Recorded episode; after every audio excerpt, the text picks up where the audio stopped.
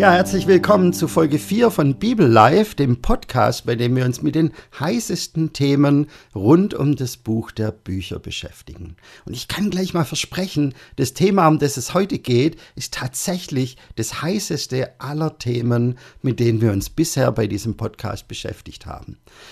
Ähm, warum ist dieses Thema so wichtig? Vielleicht ist es dir auch schon mal aufgefallen, dass es immer wieder Konflikte unter Christen gibt, dass Christen sich miteinander streiten und manche haben sogar den Eindruck, dass in letzter Zeit die Konflikte zugenommen haben. Und ähm, da stellt sich natürlich die Frage, woran liegt es? Warum streiten sich Christen miteinander? Und äh, manche sagen, ja, das liegt halt dran, weil die Christen auch teilnehmen an der Polarisierung, die es in unserer Gesellschaft gibt. Und äh, das liegt wahrscheinlich an den Filterblasen im Internet oder andere sagen, ja, die Christen sind einfach zu wenig tolerant, die sind zu eingefahren in ihren Denkweisen oder andere sagen, die Christen, die sind halt so traditionell in ihrer Sexualethik und dann gibt es da einige, die können da nicht mit und dann gibt es da Streit. Ja, und es stimmt natürlich alles. Viele dieser Themen spielen tatsächlich bei vielen Konflikten unter Christen eine wichtige Rolle. Aber trotzdem bin ich in den letzten Jahren zu der Überzeugung gekommen, dass die Frage nach dem Bibelverständnis und die unterschiedlichen Herangehensweisen an die Bibel ganz oft bei Konflikten im Hintergrund steht. Ja, ganz oft, wenn Christen über die Auslegung der Bibel streiten, habe ich gemerkt, ist das eigentliche Problem das unterschiedliche Bibelverständnis, das die Leute haben. Ja, und, und da dieses Thema so oft eine Rolle spielt bei Konflikten unter Christen, wird es natürlich höchste Zeit, dass wir uns hier bei Bibel Live mit diesem Thema beschäftigen. Aber dieses Thema ist natürlich nicht nur deshalb so heiß, weil es so viele Konflikte unter Christen verursacht, dieses Thema hat auch ungeheuer weitreichende Konsequenzen für dein persönliches Glaubensleben. Jetzt sagst du vielleicht, ah, Markus, ey, ich habe mich noch nie mit diesem Thema Bibelverständnis beschäftigt. In meiner Gemeinde oder in meiner Gruppe wurde das Thema auch noch nie angesprochen. Also so wichtig kann dieses Thema ja wohl nicht sein. Ja, das mag sein, dass du dich noch nie mit diesem Thema beschäftigt hast. Es mag sein, dass dein Pastor oder dein Hauskreisleiter oder Jugendkreisleiter dieses Thema noch nie angesprochen hat. Aber Tatsache ist, du hast im Moment ein bestimmtes Bibelverständnis. Ob du dich damit beschäftigt hast oder nicht, wenn du die Bibel aufschlägst, dann hast du im Moment eine bestimmte Erwartung, was dir da begegnet und was dir da nicht begegnet. Und dieses Bibelverständnis, das du hast, hat eine gewaltige Auswirkung drauf, ob du überhaupt Lust hast, Bibel zu lesen. Und wenn du es tust, dann hat dein Bibelverständnis eine riesige Auswirkung drauf, wie du Bibelstellen verstehst und welche Konsequenzen sie für dein Leben haben.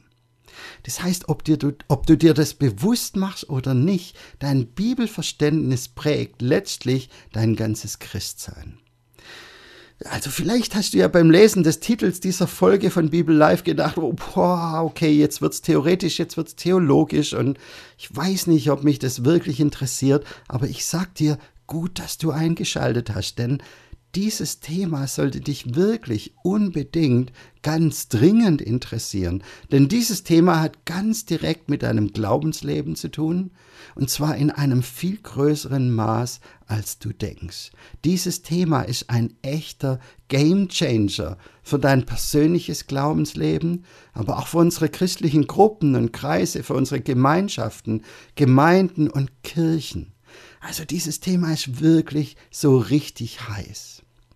Und bevor wir einsteigen, möchte ich euch zuerst mal von einer seltsamen Mail erzählen, die ich vor einiger Zeit bekommen habe.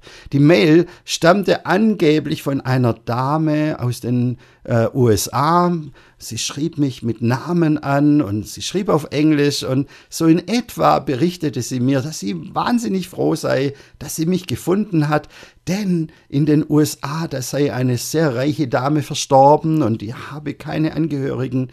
Und jetzt habe sie nach intensiver Recherche herausgefunden, dass ich über einige Ecken mit dieser Dame verwandt bin. Und Ich soll mich doch dringend melden und vor allem braucht sie meine Kontodaten, damit sie weiß, wohin sie die 1,2 Millionen Dollar überweisen soll, die diese Dame hinterlassen hat. Und ich habe äh, tatsächlich kurz gezögert. Wenn man so eine Mail bekommt, ja, dann, dann stellt sich ja die Frage, was ist jetzt das Wesen, was ist der Charakter dieser E-Mail? Es gibt zwei Möglichkeiten. Entweder ist es eine ernst gemeinte, ehrliche Nachricht mit verlässlichen Informationen, ja, dann sollte ich am besten alles stehen und liegen lassen, mit dieser Frau in Kontakt treten und natürlich gebe ich ihr herzlich gerne sofort meine Kontodaten. Oder aber, das Ganze ist ein großer Fake, da erzählt mir jemand einen großen Quark, um an meine Kontodaten heranzukommen. Und dann sollte ich auf gar keinen Fall antworten, die Mail schnell löschen und vor allem auf keinen Link in dieser Mail klicken. Und nach recht kurzem Überlegen habe ich mich für Variante 2 entschieden und die Mail gelöscht. Ich weiß jetzt nicht genau, vielleicht war das einer der größten Fehler meines Lebens. Ich glaube aber nicht. Noch eine kleine Geschichte zum Einstieg. Vielleicht habt ihr davon gehört, dass es vor einiger Zeit einen großen Skandal gab rund um einen bekannten Journalisten sehr bekannter Journalist, der für ein großes, bekanntes Nachrichtenmagazin Berichte und Reportagen geschrieben hat. Und jahrelang war dieser Journalist ein Star in seiner Branche. Er ist geradezu überhäuft worden mit Preisen. Und es ging so lange, bis jemand herausfand, dass die Berichte und die Reportagen dieses Mannes zwar gut geschrieben sind, aber dass die Inhalte fast alle erstunken und erlogen waren. Fast nichts davon hat der Realität entsprochen und auf einen Schlag waren die Artikel dieses Mannes nichts mehr wert. Der Mann war raus aus dem Geschäft und er ist es bis heute. Dabei waren die Texte immer noch die gleichen, die sind immer noch gut geschrieben, die sind immer noch sehr angenehm zu lesen. Aber die Erwartung der Leser ist eben, dass man von einem Journalisten keinen Roman vorgesetzt bekommt, sondern eine wahre Geschichte. Und seit herauskam, dass die Texte dieses Journalisten diese Erwartung nicht erfüllen, die sie selber geschürt haben, ja, seither wollte kein Mensch mehr diese Artikel lesen. Noch eine dritte, ganz aktuelle Geschichte. Da war eine bekannte Politikerin in Deutschland, die hat ein Buch von sich veröffentlicht und ganz stolz der Öffentlichkeit präsentiert. Und der Anspruch war, dieses Buch zeigt, wer ich bin, wie ich denke, was mich geprägt hat, was mich bewegt und was ich erreichen möchte für dieses Land. Nur leider kam nach kurzer Zeit heraus, das Buch wurde gar nicht nur von ihr geschrieben, da waren andere Leute ganz wesentlich beteiligt und vor allem viele Texte in diesem Buch waren abgeschrieben von anderen Leuten, von anderen Artikeln, aus anderen Büchern. Ja, und plötzlich hat sich niemand mehr mit dem Inhalt des Buchs beschäftigt, sondern es ging nur noch um diese Frage, was ist an diesem Buch echt? Was ist glaubwürdig? Was ist authentisch? Und was ist abgeschrieben? Was ist nur vorgetäuscht?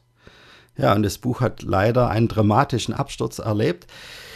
Warum erzähle ich euch diese Geschichten?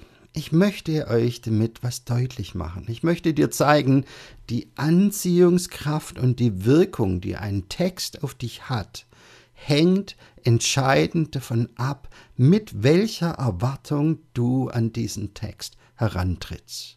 Ich will es nochmal sagen, die Anziehungskraft und die Wirkung, die ein Text auf dich hat, hängt entscheidend davon ab, mit welcher Erwartung du an diesen Text herantrittst.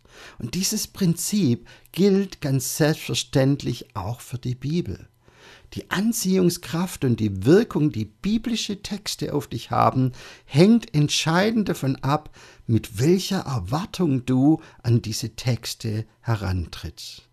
Die längste Zeit der Kirchengeschichte sind die meisten Christen und Theologen mit folgender Erwartung an die Bibel herangetreten. Sie hatten die Erwartung, die Bibel ist Gottes Wort. Mit anderen Worten, durch die Worte der Bibel spricht Gott zu uns. Und weil hier Gott selbst spricht, ist dieses Buch auch absolut vertrauenswürdig. Weil Gott hier selbst spricht, ist das biblische Wort das wichtigste Wort, das Menschen hören müssen. Und weil hier Gott selbst spricht, sind die Worte der Bibel der unhinterfragbare Maßstab für alle Fragen des Glaubens und der Lebensführung.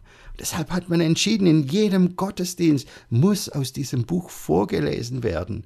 Und viele Leute haben ihr ganzes Leben diesem Buch gewidmet, weil sie es für so ungeheuer wichtig, so ungeheuer relevant für ihr Leben und für die ganze Welt äh, empfunden haben. Aber seit dem Aufkommen der Aufklärung ist dieses Grundverständnis der Bibel in eine tiefe Krise geraten. Theologen haben begonnen, die Vertrauenswürdigkeit der Bibel zu hinterfragen und zu bezweifeln und zu fragen, ja, stimmt denn das wirklich, was wir da lesen? Sind denn diese Wunderberichte, von denen da berichtet wird, wirklich passiert? Gab es wirklich eine Auferstehung? Gab es wirklich so ein Pfingstereignis? Ist Jesus wirklich von einer Jungfrau geboren worden? Ist Jesus wirklich in den Himmel aufgestiegen? Und so weiter und so weiter. Und viele Theologen sind zu dem Schluss gekommen, nein, das ist natürlich nicht wirklich so passiert. Das haben jetzt zwar 1800 Jahre lang alle geglaubt und wenn wir die Texte lesen, kriegt man ja wirklich den Eindruck, die die wollen behaupten, dass das passiert ist. Aber als aufgeklärte Christen wissen wir jetzt, solche Wunder gibt es nicht. Und deshalb ist es auch nicht wirklich so passiert. Und außerdem sind viele Theologen zu dem Schluss gekommen, ja, viele Texte sind ja gar nicht von den Leuten geschrieben worden die angeblich diese Bücher geschrieben haben. Ja, im zweiten Thessalonicher Brief steht am Ende zwar nochmal ausführlich, dass Paulus selbst diesen Brief geschrieben hat und dass er, um die Echtheit zu garantieren, extra noch mit persönlicher Handschrift etwas hinzugefügt hat. Ja, aber die Theologen sagen dann, trotzdem ist der Brief nicht von Paulus und wir finden da verschiedene Eigenschaften, aufgrund derer wir jetzt wissen, oder zu wissen glauben, dass dieser Brief nicht von Paulus stammt.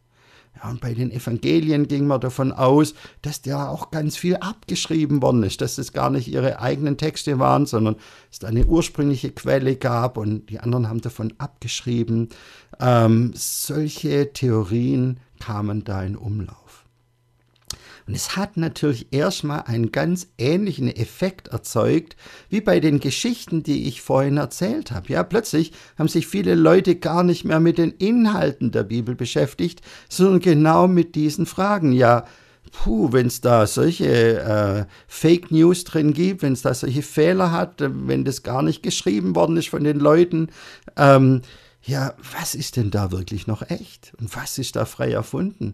Ja, und wie, wie vertrauenswürdig ist dieses Buch denn überhaupt noch?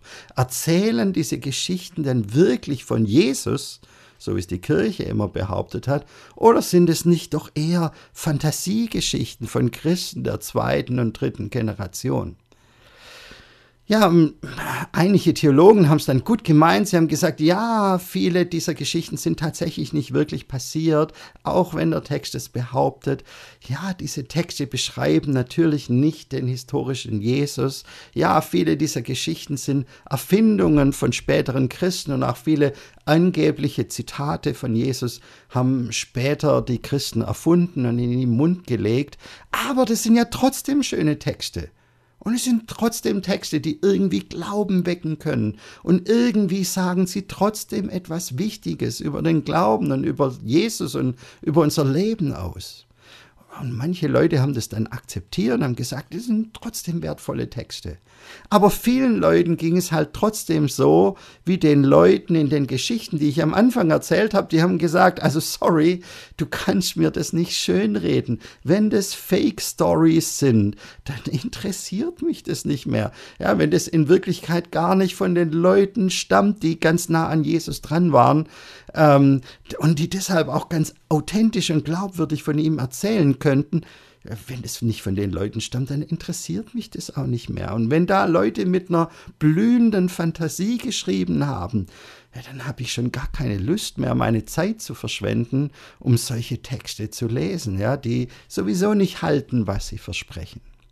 Und ich denke, da merkst du schon ein wenig davon, welch ungeheuer weitreichende Folgen und Konsequenzen es hat, mit welcher Erwartung und mit welchem Vertrauen und mit welcher Haltung du an den Bibeltext herangehst. Denn diese Erwartung, dieses Vertrauen kann entweder dazu führen, dass du die Bibel mit riesigem Interesse und mit einer gewaltigen Erwartungshaltung liest, oder aber, dass du vielleicht völlig die Lust verlierst, dieses Buch zu lesen und ja, selbst wenn du es dann doch mal machst, eigentlich dauernd denkst, meine Güte, was ist das denn für ein Quatsch und was bitte soll dieser alte, völlig überholte Kram heute noch mit mir zu tun haben? Okay, vielleicht denkst du jetzt, alles klar, Markus, ich habe verstanden, aber hey, so ein liberales Bibelverständnis habe ich ja jetzt nicht. Ja, sonst würde ich schon gar nicht diesen Podcast hier hören. Also ich glaube ganz klar, dass die Bibel Gottes Wort ist und ich kann mir sehr wohl vorstellen, dass Gott auch Wunder tun konnte. Und damit ist dieses Thema für mich auch erledigt. Und wenn ein Theologe sagt, die Bibel ist Gottes Wort und natürlich kann Gott Wunder tun, ja, dann passt es für mich. Aber hey, ich muss dir leider sagen, wir sind damit noch nicht am Ende dieser Folge. Denn das Thema Bibelverständnis ist leider noch sehr viel komplizierter. Es gibt nur noch relativ wenige Theologen, die so krass wie vor ein paar Jahrzehnten sagen würden, Wunder gibt es grundsätzlich nicht. Die Texte über Jesus haben praktisch nichts mit dem historischen Jesus zu tun. Ja, das hört man heute eher seltener bei den Theologen. Viele Theologen sagen heute, ja klar, kann es Wunder gegeben haben. Und ja, die Bibel ist Gottes Wort. Und trotzdem kann es auch unter diesen Theologen gewaltige Unterschiede beim Bibelverständnis geben. Wichtige Unterschiede. Und es ist so wichtig, dass du diese Unterschiede kennenlernst und dir selbst eine Meinung dazu bildest, denn alles, was Theologen sagen, ist nun mal geprägt von dem einen oder anderen Bibelverständnis, das diese Theologen prägt. Jetzt gibt es natürlich eine Unzahl an verschiedenen Bibelverständnissen.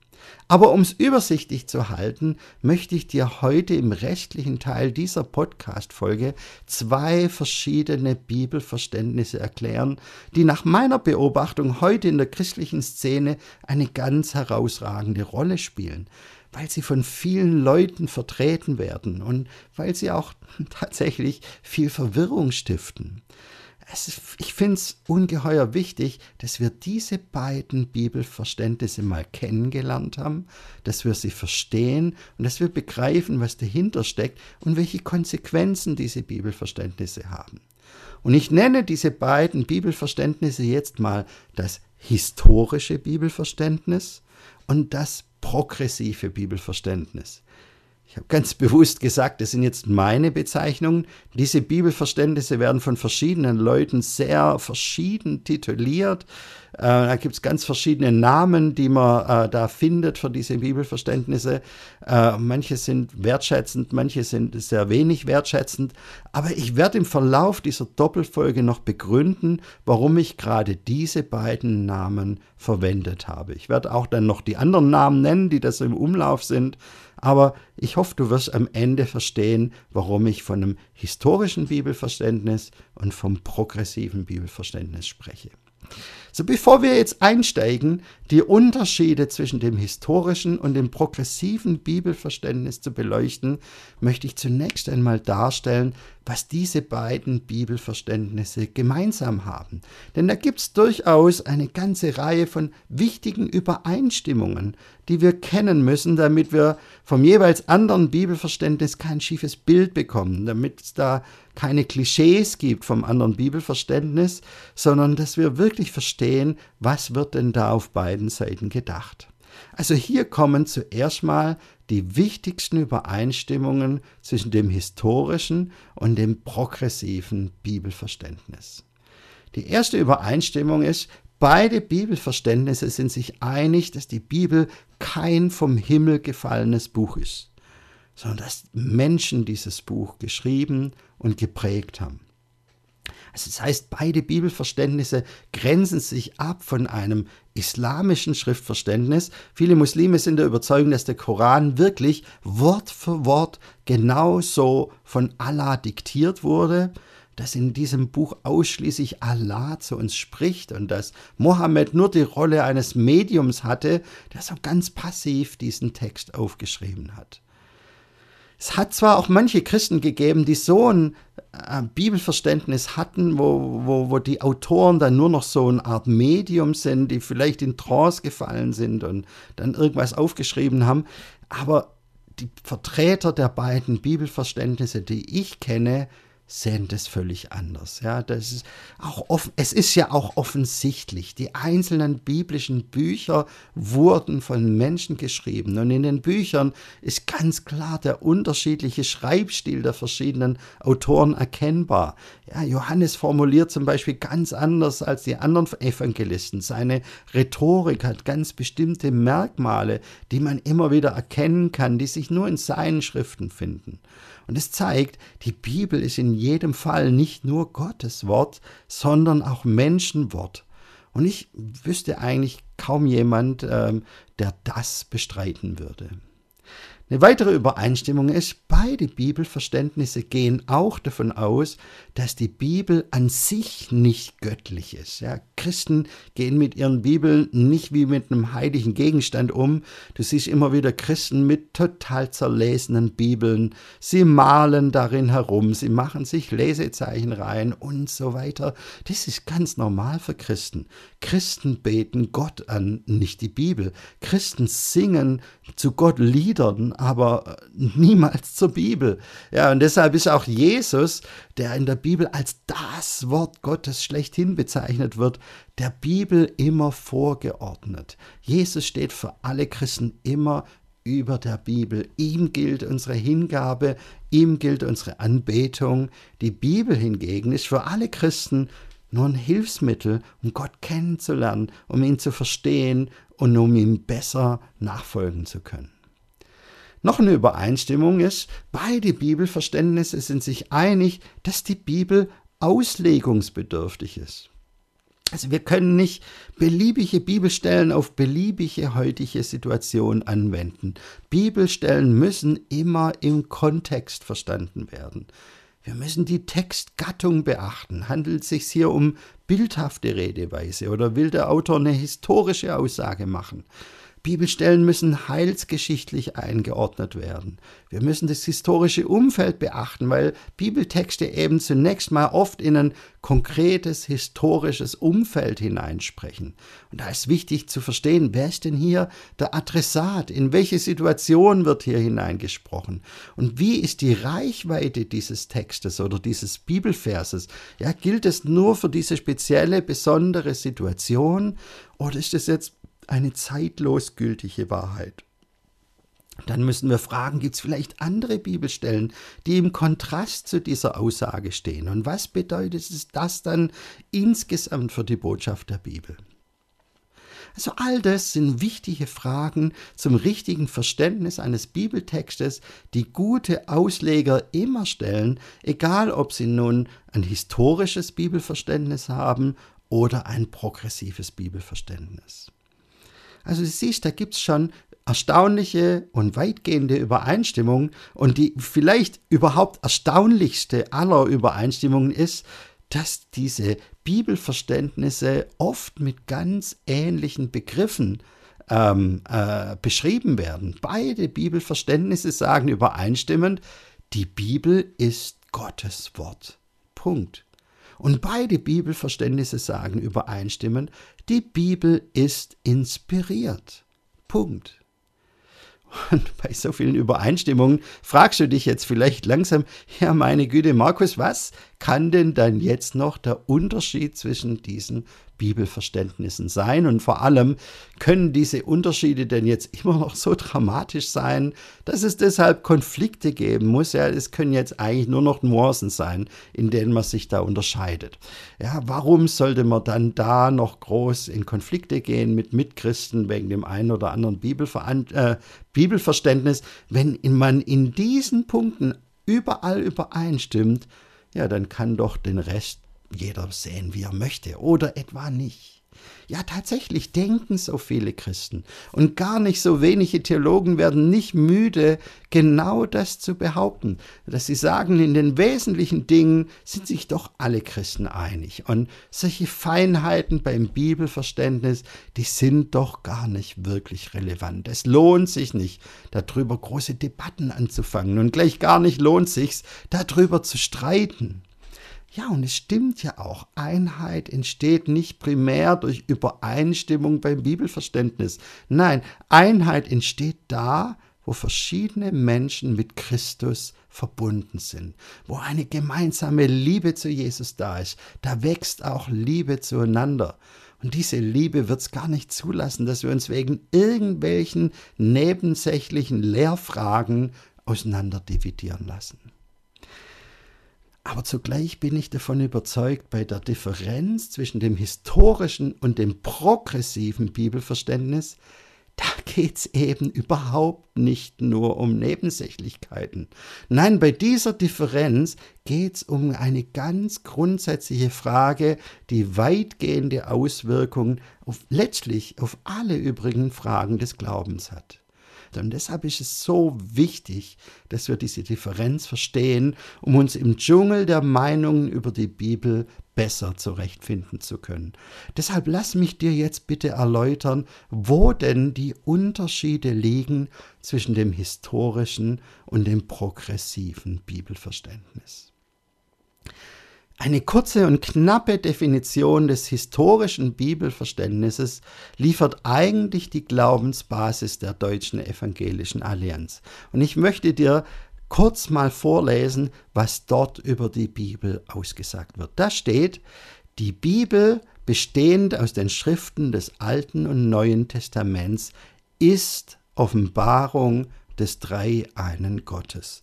Sie ist von Gottes Geist eingegeben, zuverlässig und höchste Autorität in allen Fragen des Glaubens und der Lebensführung. Die Bibel ist Offenbarung des Dreieinen Gottes. Das heißt, dieses Bibelverständnis der evangelischen Allianz spricht nur nicht nur davon, dass die Bibel Gottes Wort ist, hier wird noch außerdem noch formuliert, die Bibel ist Offenbarung Gottes. Sie ist von Gottes Geist eingegeben. So lass mich dir im Vergleich dazu mal eine recht typische Formulierung zu einem progressiven Bibelverständnis äh, vorlesen. Und diese Formulierung ist brandaktuell, sie stammt aus einem ganz neuen Text aus einer Veröffentlichung der evangelischen Kirche, einem Grundsatztext mit dem schönen Titel Die Bedeutung der Bibel für kirchenleitende Entscheidungen. Und zum Thema Bibelverständnis lesen wir da unter anderem die folgenden Sätze. Da steht, die Bibel wird als Wort Gottes verstanden, weil Gott selbst in ihr zur Sprache und so zum Menschen kommt. Die biblischen Texte werden gehört und ausgelegt als Gottes Wort im Menschenwort, das das endgültige Wort Gottes in Person und Wirken Jesu Christi bezeugt. So, lieber Hörer, wenn du jetzt angesichts dieser Theologensprache einen heftigen Knoten im Hirn bekommen hast, dann keine Panik. Wir werden diesen Text jetzt ganz genau anschauen und wir werden mit der Hilfe dieses Textes die Differenzen zwischen den beiden Bibelverständnissen fein, säuberlich und ganz langsam und sehr gut verständlich aufdröseln. Und eins will ich dir jetzt schon versprechen, am Ende wird sich zeigen, die Differenz ist eigentlich ganz einfach zu verstehen. Es ist letztlich alles ganz simpel. Der Punkt ist, Beide Bibelverständnisse betonen, dass die Bibel das Wort Gottes ist, aber sie verstehen letztlich etwas völlig Verschiedenes darunter. Also gehen wir es an. In der Glaubensbasis der evangelischen Allianz heißt es, die Bibel ist Offenbarung des Dreieinen Gottes. Das heißt, dieser Text, den wir da lesen, hat einen Offenbarungscharakter. Dieser Text hat nicht nur den Wissenshorizont der Menschen, die diesen Text geschrieben haben, dieser Text beinhaltet Wissen und Weisheit, die ein normaler Mensch nicht haben könnte. Diese Texte enthalten eine Theologie, die letztlich von Gott selbst offenbart ist. Sie enthalten Aussagen und Vorhersagen, die kein Mensch wissen kann. Und natürlich ist dieser Text auch Menschenwort. Die Charaktere, die Schreibstile der Autoren kommen voll durch, das haben wir schon besprochen. Und diese Leute waren bei vollem Bewusstsein, als sie diesen Text geschrieben haben, aber trotzdem wird in diesem historischen Bibelverständnis gesagt, zugleich sind diese Texte auch ganz und gar Gottes Wort. In 2. Timotheus 3,16 schreibt Paulus, diese Texte sind von Gottes Geist eingegeben, also Geist durchhaucht. Und Petrus hat es mal so formuliert, getrieben vom Heiligen Geist haben Menschen geredet. Die Texte sind also vom Heiligen Geist inspiriert. Das heißt, bei der Entstehung der Texte war Gott selbst durch den Heiligen Geist ein entscheidender, prägender Faktor. Wir haben deshalb beides vor uns. Menschen haben geredet, auch sie waren dabei getrieben vom Heiligen Geist und deshalb redet hier durch diese Texte tatsächlich auch Gott zu uns. Martin Luther hat dazu mal einen guten Vergleich gemacht. Er hat gesagt, es ist so ähnlich wie bei Jesus. Jesus war ganz Mensch und er war zugleich auch ganz Gott. Und so ist die Bibel ganz Menschenwort und zugleich doch auch ganz Gottes Wort. Und weil das so ist, ist dieser Text auch absolut zuversichtlich.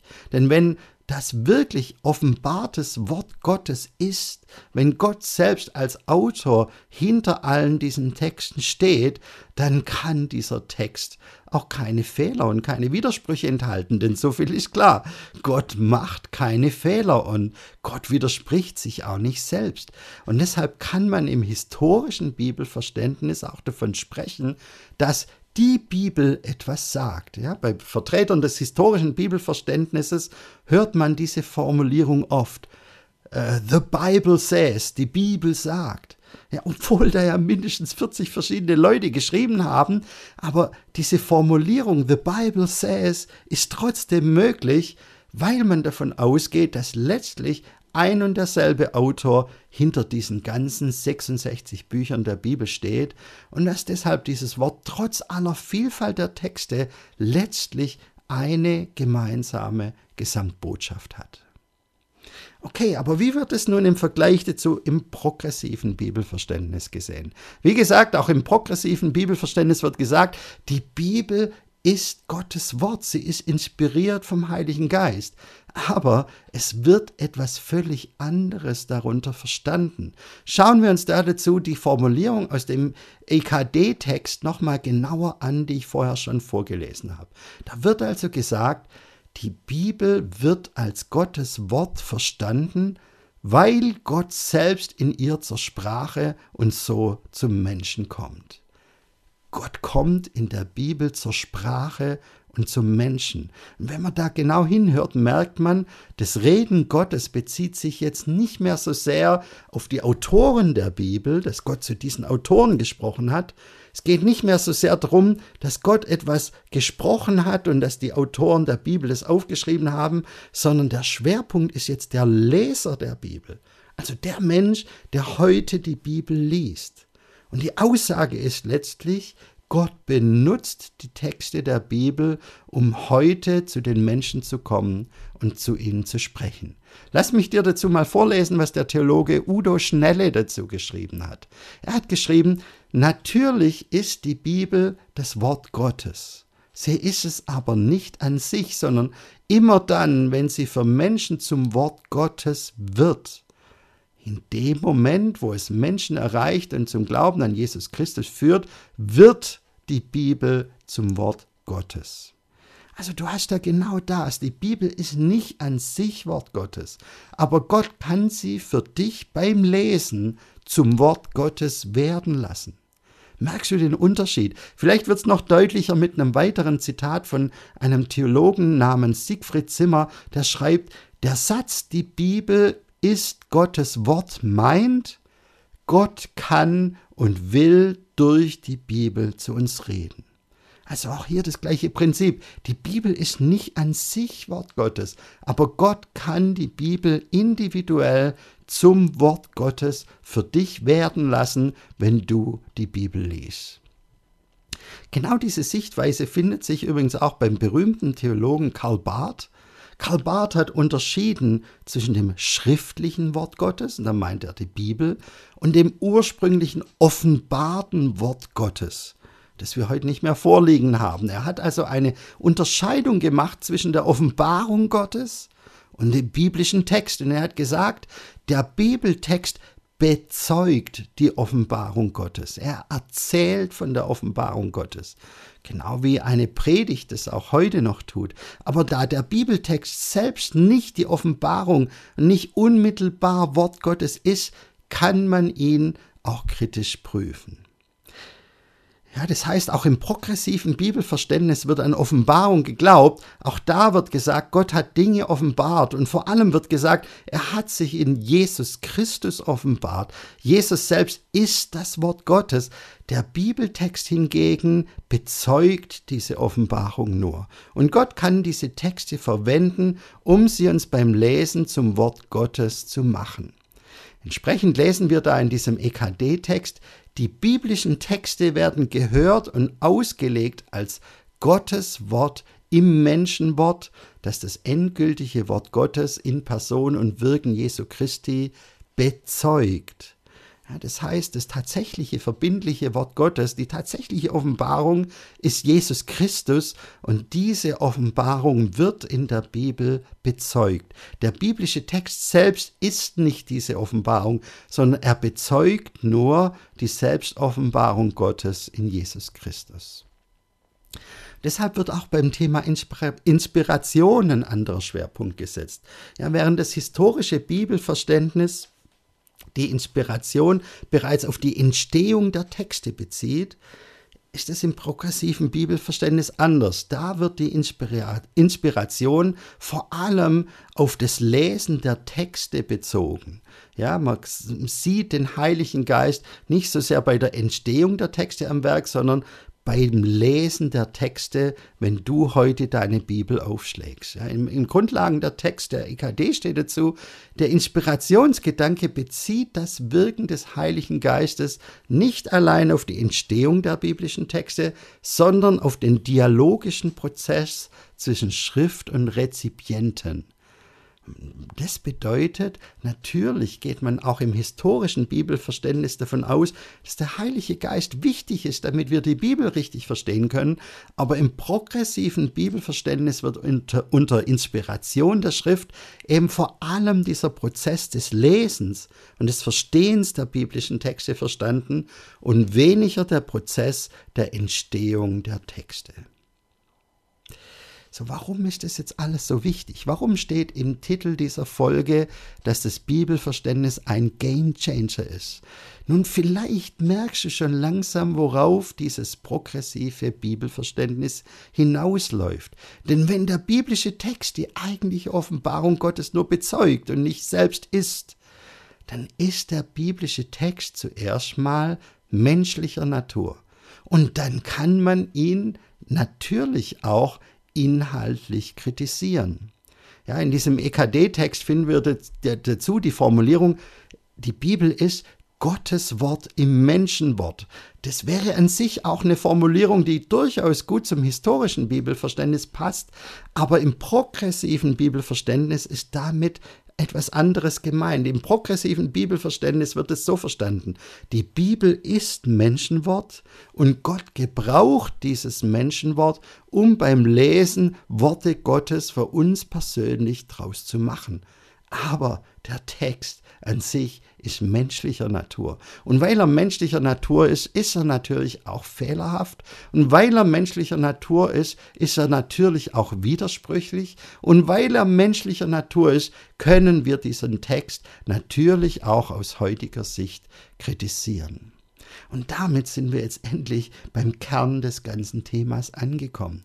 Auch wenn die Vertreter des progressiven Bibelverständnisses daran festhalten, dass die biblischen Texte Gottes Wort sind, dass sie inspiriert sind, so ändert es nichts daran, dass sie diese Texte zunächst einmal ähm, für etwas halten, was menschlicher Natur ist und dass diese Texte deshalb auch fehlerhaft, widersprüchlich und kritisierbar sind. Und nur so wird verständlich, warum dieser EKD-Text einerseits davon spricht, dass die Bibel Gottes Wort ist und dass dieser Text aber andererseits sich ohne jede Einschränkung hinter die Bibelkritik stellt, die in der evangelischen Kirche so spätestens seit dem 20. Jahrhundert zur absolut bestimmenden Methode zum Verständnis der Bibel geworden ist.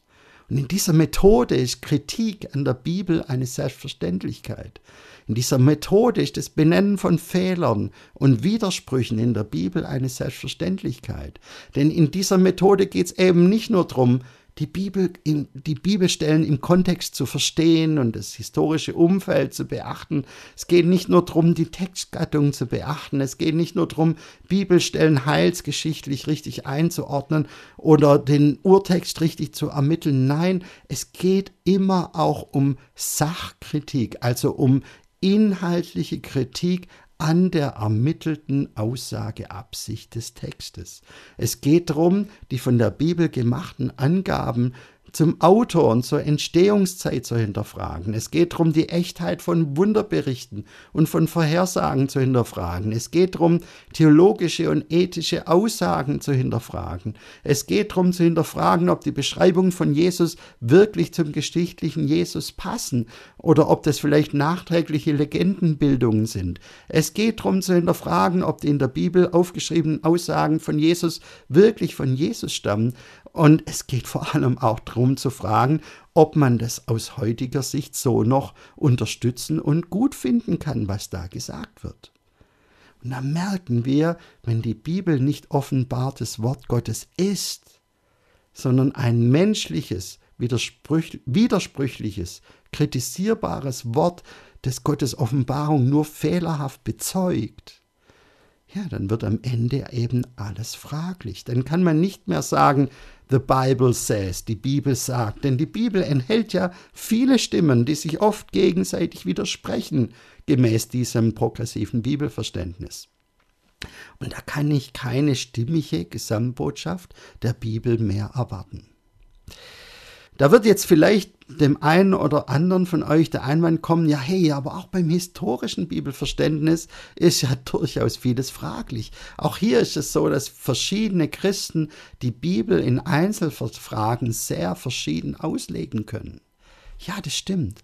Aber immerhin gibt es im historischen Bibelverständnis eine feste gemeinsame Grundlage, nämlich ein Bibeltext, der als göttliche Offenbarung gilt und der deshalb sachlich und inhaltlich nicht kritisiert werden kann.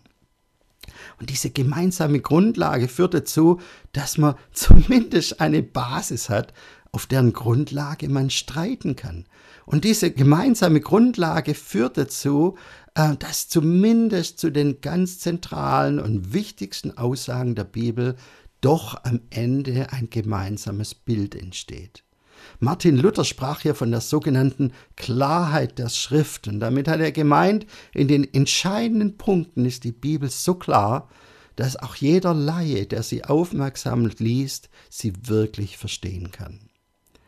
Aber beim progressiven Bibelverständnis geht diese Klarheit in den zentralen biblischen Aussagen verloren, weil der Text kritisierbar ist und weil deshalb letztlich jede Aussage der Bibel hinterfragt werden kann. So lass mich am Ende dieser Folge nochmal die wichtigsten Gemeinsamkeiten und die wichtigsten Unterschiede des historischen und des progressiven Bibelverständnisses wiederholen. Die wichtigsten Gemeinsamkeiten waren, beide Bibelverständnisse sind sich einig, dass die Bibel kein vom Himmel gefallenes Buch ist, sondern dass Menschen dieses Buch geschrieben und geprägt haben. So, und beide Bibelverständnisse gehen auch davon aus, dass die Bibel an sich nicht göttlich ist, dass die Bibel also nicht unsere Anbetung verdient.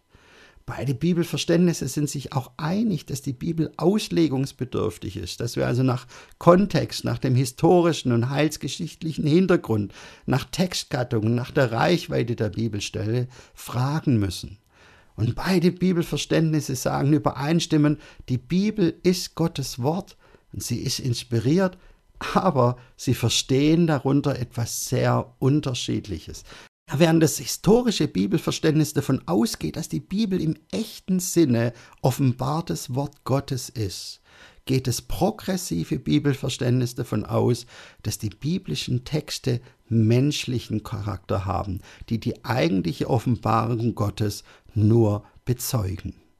Und während das historische Bibelverständnis die Inspiriertheit der Bibel vor allem auf die Entstehung der Texte bezieht, bezieht das progressive Bibelverständnis das Inspirationsgeschehen vor allem auf das heutige Lesen der Bibel, aber nicht so sehr auf die Entstehung der Texte. Und schließlich, während das historische Bibelverständnis in den Texten einen absolut zuverlässigen, fehlerlosen Maßstab sieht, hält das progressive Bibelverständnis die Bibel für fehlerhaft, widersprüchlich und für inhaltlich kritisierbar.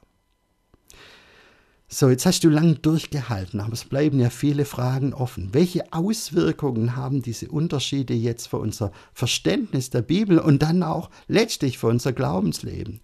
Und dann die ganz wichtige Frage, was sagt die Bibel eigentlich selbst dazu? Wie will die Bibel denn selbst verstanden werden? Was sagt sie denn selbst über ihren Charakter, über ihr Wesen?